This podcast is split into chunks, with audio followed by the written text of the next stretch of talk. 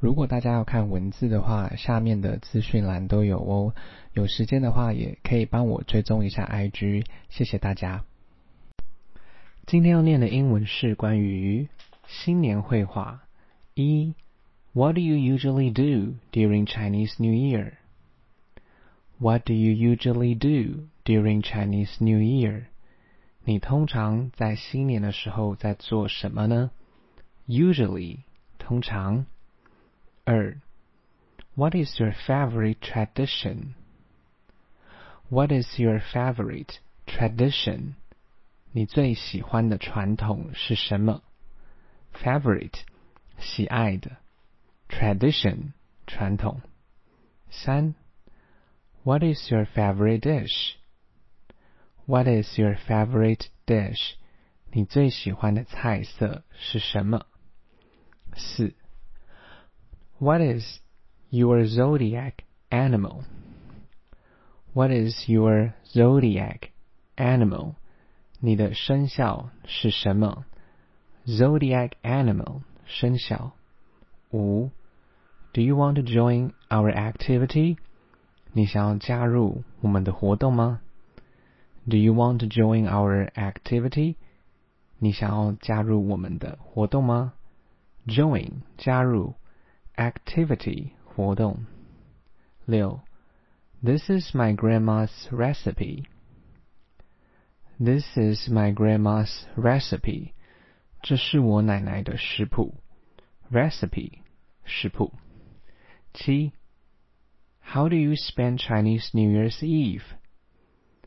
How do you spend Chinese New Year's Eve? 你是如何在做什么？在你新年的前夕 ？spend 花八 Do you decorate your house? Do you decorate your house? 你有装饰你们的房子吗？Decorate 装饰。九 Do you visit our relatives? Do you visit our relatives? 你有拜访亲戚吗？Visit 拜访。 relative 亲戚。十 What's your plan during Chinese New Year? What's your plan during the Chinese New Year? 你的新年计划是什么？十一 What is the traditional song? What is the traditional song? 传统的歌曲是什么呢？十二 Where is my red envelope? Where is my red envelope? 我的红包在哪里？十三。I love this dish. I love this dish. 我喜欢这道菜。十四。This is rabbit ear. This is rabbit ear. 这是兔年。十五。